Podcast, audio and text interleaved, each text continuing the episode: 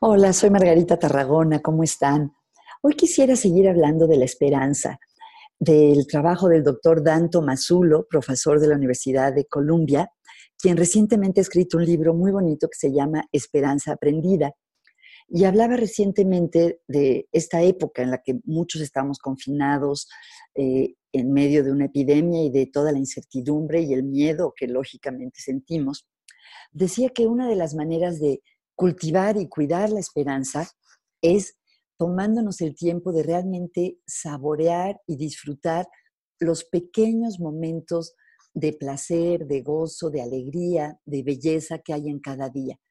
Puede ser algo tan sencillo como estar viendo por la ventana y ver un árbol muy bonito, puede ser ver a un miembro de nuestra familia al que queremos mucho, disfrutar de una canción que nos gusta, pero no nada más tenerlo como de pasada o por detrás mientras hacemos otras cosas, sino realmente detenernos y disfrutar y saborear.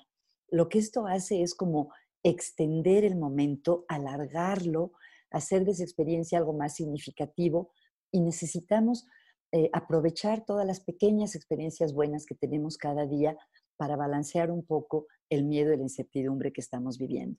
Espero que ustedes tengan muchas oportunidades de detenerse y saborear el día de hoy.